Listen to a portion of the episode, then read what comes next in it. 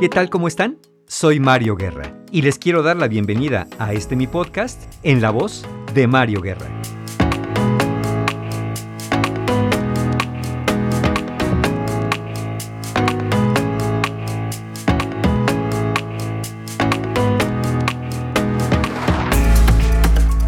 El día de hoy quiero hablar acerca de un término muy conocido, muy mencionado, pero que últimamente ha estado en cuestionamiento sobre su existencia, qué es exactamente y sobre todo si es cómo nos puede estar afectando. Me refiero a la famosa o infame crisis de la mediana edad. ¿Qué es eso de esta crisis? Mucho se ha hablado de ella, se ha dicho que es de una manera, que es de otra, e incluso, como les digo últimamente, se dice que no, que no existe tal cosa, pero vamos a reflexionar al respecto. Igual cada uno de nosotros puede estar pasando por una cosa así y puede identificar si hay algo que se le parezca o qué es lo que realmente nos puede estar sucediendo cuando se presentan este tipo de crisis de vida que finalmente, debemos decirlo, sí se presentan en algunos de nosotros. Así que de eso vamos a conversar el día de hoy y, pues sin decir más, comenzamos.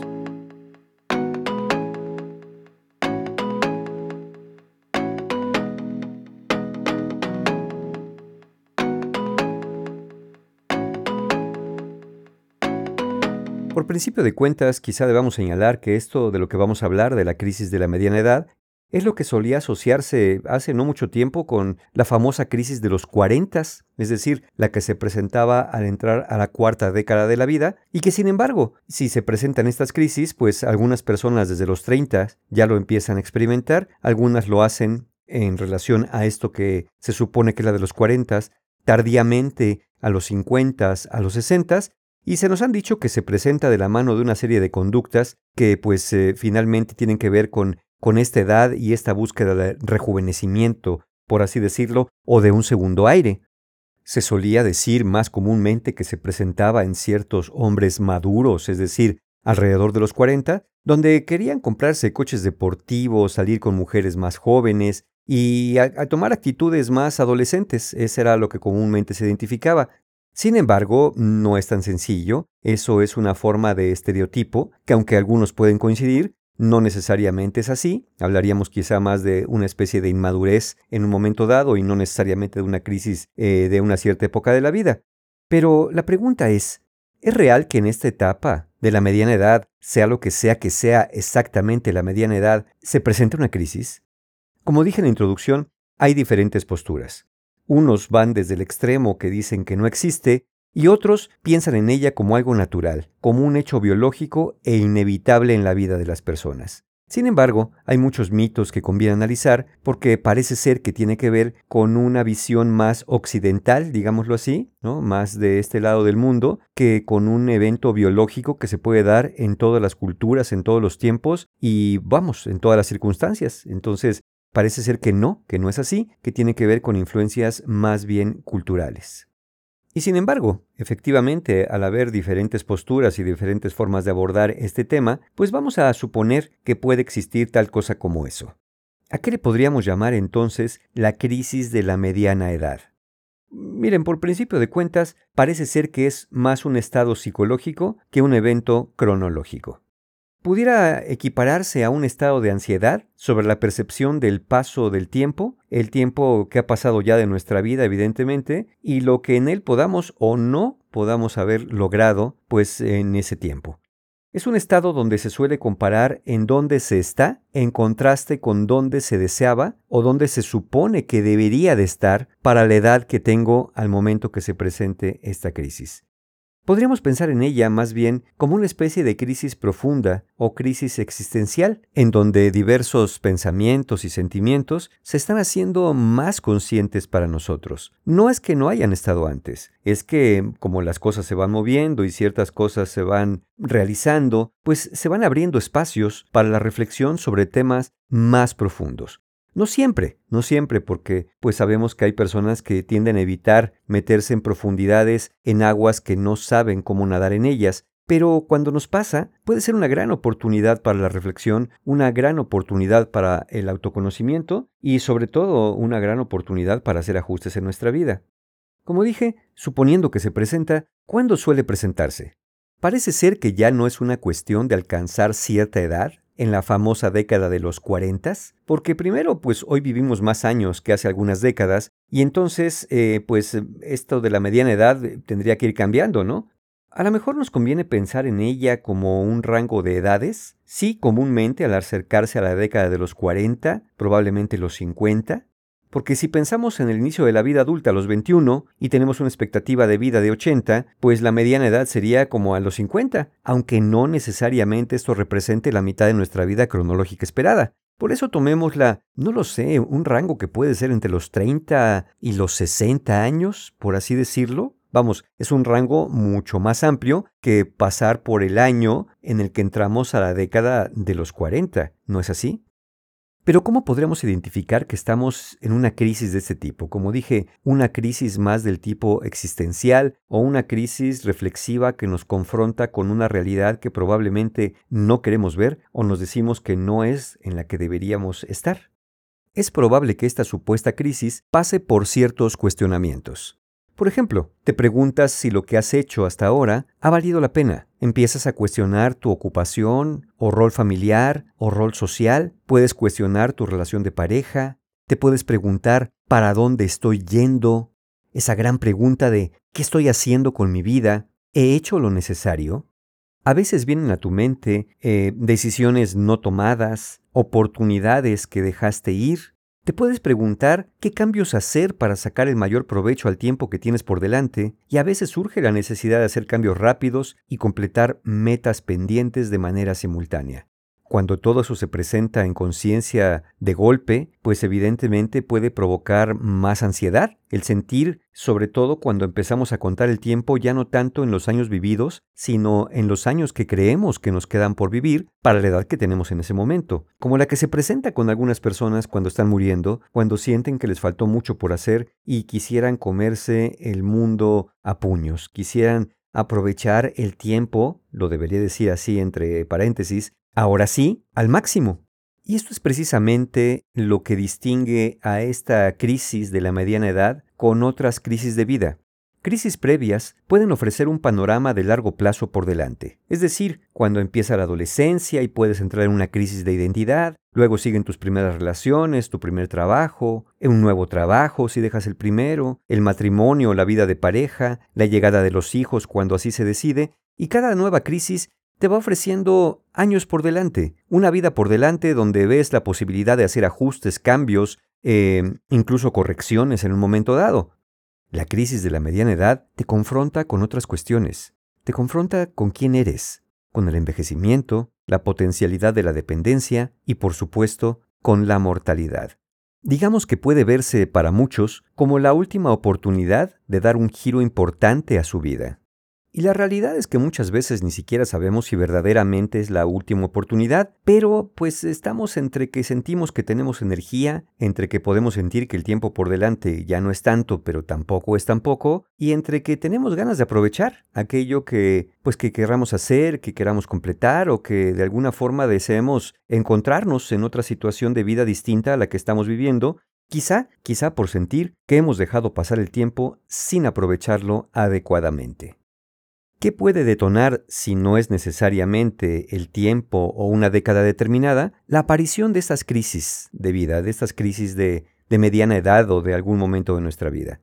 Bueno, evidentemente no podemos negar que sí, sí hay marcadores cronológicos, sobre todo en esto que hablábamos, la percepción del paso del tiempo, especialmente de lo que nos habla Irving Yalom, un gran eh, psicoterapeuta existencial, que él llama las grandes décadas exactamente cuando cumplimos 40, cuando cumplimos 50 y cuando cumplimos 60 y quizá nos podríamos extender hasta 70. Yo quise incluir, como ya escucharon al principio, también ya la década de los 30 como una de las grandes décadas de la vida y Yalom nos dice que pues cada década es una oportunidad para hacer un balance de dónde estamos, hacia dónde vamos y hacia dónde queremos ir, y ver si podemos alinear estos elementos para lograr una satisfacción personal, una realización y cobrar y encontrar un sentido de vida en un momento dado.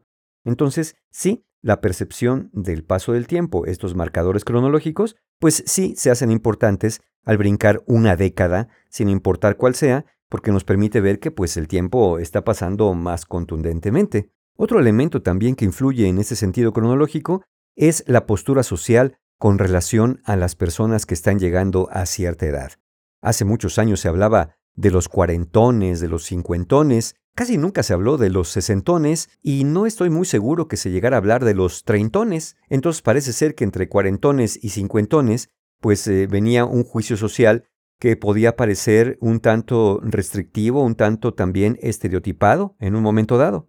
Y entonces pensar que nos estábamos convirtiendo en cuarentones o cuarentonas, o en cincuentones o en cincuentonas, pues era también un elemento que nos hacía voltear a mirar esa época de nuestra vida, pues con más cuidado, más detalle, y ver cómo podríamos eh, llegar eh, a estas épocas sin pasar por esos filtros sociales, como dije, bastante estereotipados. Y también en estos marcadores cronológicos, pero entrando más a factores físicos y biológicos, pues está la aparición de las señales de envejecimiento, la aparición de las canas, arrugas, la disminución de la energía, de la libido en un momento dado, cambios hormonales en ambos sexos, que también nos dejan ver que, pues evidentemente, el tiempo no solamente está pasando, sino se está acumulando en nuestros cuerpos. Y como de alguna manera también ya lo dejé entrever, están los marcadores sociales o psicológicos. A veces pasamos por la pérdida de los padres o tenemos padres envejecientes que necesitan más de nuestra presencia y ayuda, pero también son una forma de espejo de aquello que probablemente nos espere en el futuro. Es decir, mientras nuestros padres viven y tienen cierta energía, pues puede pasarnos un tanto desapercibido, pero cuando los vemos envejecientes y dependientes, inevitablemente pasa por nuestra cabeza que probablemente ahí vamos a estar algún día. ¿O qué tal cuando nos sentimos protegidos por la presencia de nuestros padres y al morir estos, pues eh, nosotros somos la siguiente generación? Es decir, ahora a la muerte de nuestros padres, como decía Roland Barthes, entre la muerte y yo ya no hay nadie. Se pueden presentar otros cambios eh, sociales, psicológicos, pérdida de la pareja, divorcio, eh, la salida de los hijos de la casa, el famoso nido vacío, eh, y las personas te lo recuerdan, especialmente también cuando miras a otros de tu edad que tienen logros que tú no tienes, que tienen metas alcanzadas que tú no alcanzaste y que de alguna manera deseabas. Y también, obviamente, cuando un contemporáneo nuestro, sin importar la edad que tenemos, pues muere o pasa por una gran crisis, también de alguna manera nos podemos ver simbrados por mirar esa realidad que de alguna manera, si no nos pasó, nos pudo haber pasado o sentimos que nos podría pasar en un momento dado.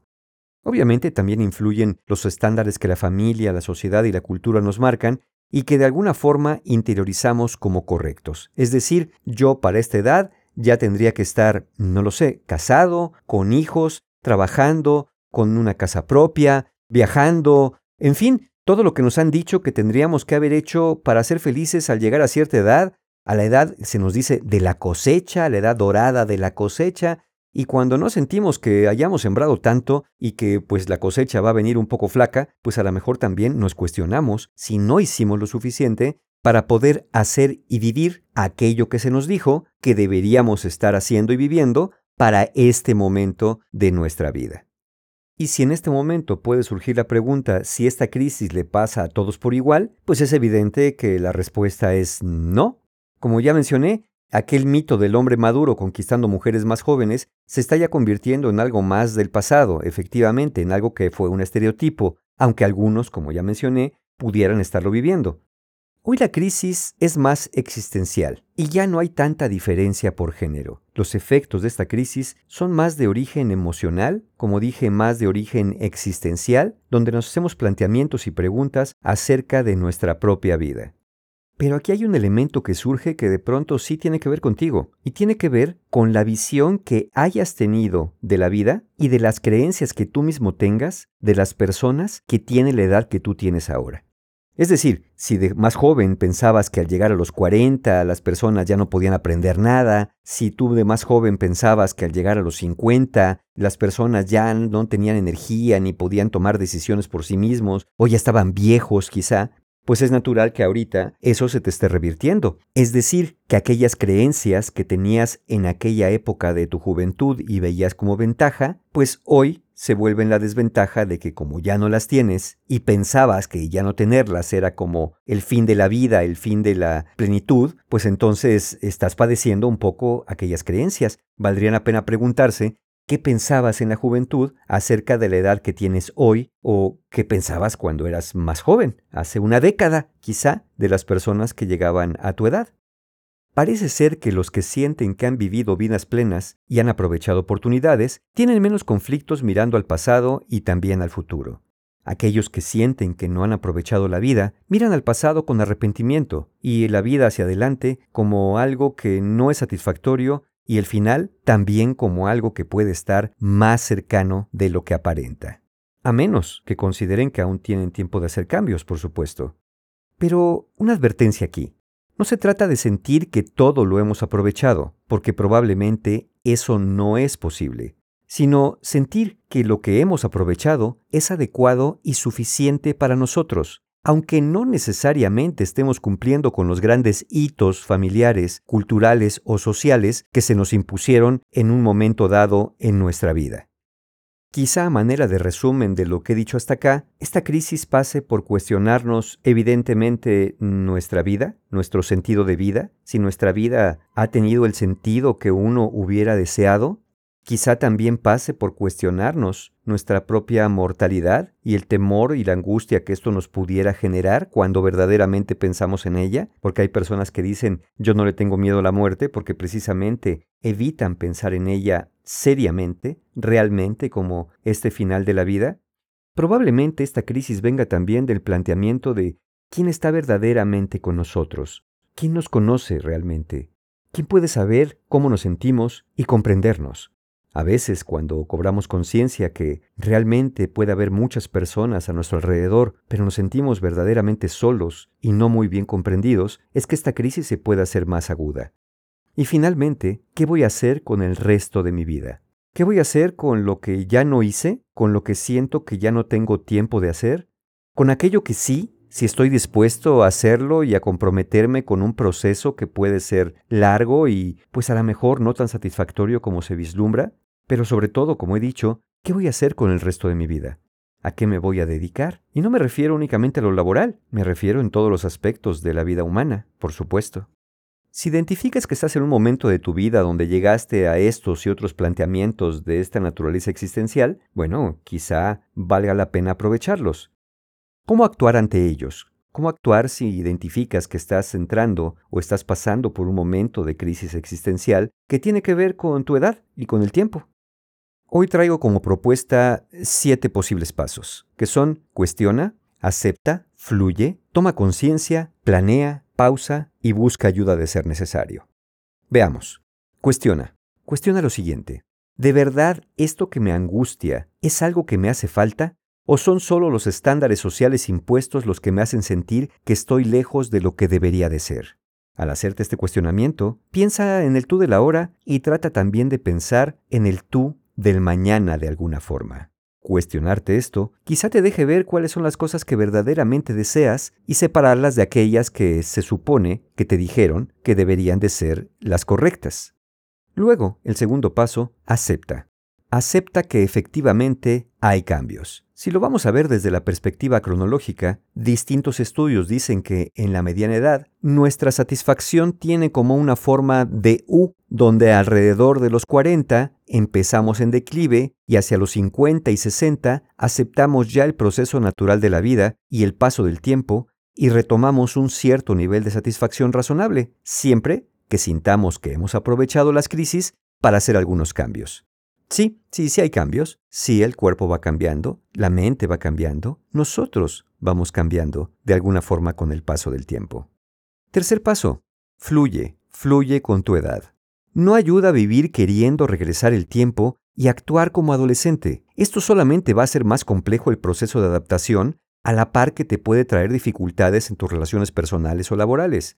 Pero tampoco te encadenes al qué dirán. Actúa de acuerdo a tus creencias y valores sin con ello tener que abandonar responsabilidades y compromisos de inmediato. Siempre se pueden renegociar nuevos términos de cualquier relación, ¿no es verdad? Fluir con tu edad no quiere decir que no te pongas una cremita ante arrugas o te quieras pintar el bigote para que no se te vea tanto la cana. Quiere decir que no vives solamente para eso, para evitar los efectos visibles del paso del tiempo, solamente para minorarlos si eso te hace sentir bien. Cuarto paso, Toma conciencia. recurrir a conductas de evitación, como solamente distraerte, buscar, como dije, rejuvenecer a cualquier precio, negar la edad que tienes, o mantener en apariencia perfecta la superficie, cuando en el interior hay caos, no suele ser una buena idea. No se trata de sufrir si es que se está en esta crisis, es precisamente tomar conciencia de lo que sentimos que hace falta, preguntarnos si verdaderamente es así y buscar alcanzar lo posible y adaptarse al resto de las cosas. Piensa que el caos se presenta como una señal que nos dice que es hora de poner orden, quizá un orden distinto. El quinto paso, planea. Actuar o moverte sin planear solo por el impulso te puede conducir por caminos que no quieres ir. Sí, haz cambios, los que tú quieras hacer, pero hazlos con un propósito y busca que te ofrezcan gratificación de mediano y largo plazo, no solamente del momento. Cuida tu entorno emocional porque puedes dañar tus relaciones, tu vida de pareja, tus hijos o tu reputación con acciones desenfrenadas o compulsivas. Siguiente paso, pausa. Si sientes que esta crisis es muy fuerte, que tus necesidades son demasiado intensas, pausa un poco para considerar opciones. Finalmente no llegaste a este momento de tu vida por arte de magia. Te llevó años, los que hayan sido. Así que tienes algo de tiempo para pausar y planear tus acciones a futuro. Querer abandonar, por ejemplo, viejos hábitos e iniciar unos más sanos de la noche a la mañana también puede resultar muy frustrante si no lo logras de manera inmediata, de la forma que imaginaste que podría ser. Yo diría aquí, Vamos sin prisa, pero sin pausa. Y finalmente, este último paso que sigue, no necesariamente todos tenemos que tomarlo, pero si fuera necesario, más vale que lo consideremos, que es buscar ayuda. Es decir, si sientes que todo esto que pasa en tu interior te abruma, o peor aún, te sientes sin rumbo, en soledad y sin sentido, es buena idea buscar ayuda profesional como medida preventiva o incluso como medida correctiva de lo que sea que te esté ocurriendo. No importa cómo le quieras llamar, crisis de los 40, de la mediana edad, o simplemente un no sé ni lo que me está pasando, pero nomás no me hallo. Ya para finalizar, hazte una pregunta. ¿A qué te puede estar llamando este momento de tu vida? ¿A hacer una pausa para redefinir el rumbo? ¿A un replanteamiento de creencias y de tu sentido de vida? ¿Te está llamando a un ajuste en algunas áreas de tu vida profesional, laboral, social o de tu mundo de relaciones? ¿Será que este momento de crisis te está llamando a un cambio? ¿A un cambio de actitud? ¿A un cambio un poco más radical? O tal vez esto que te puede estar pasando te está llamando a adaptarte precisamente a este momento de tu vida.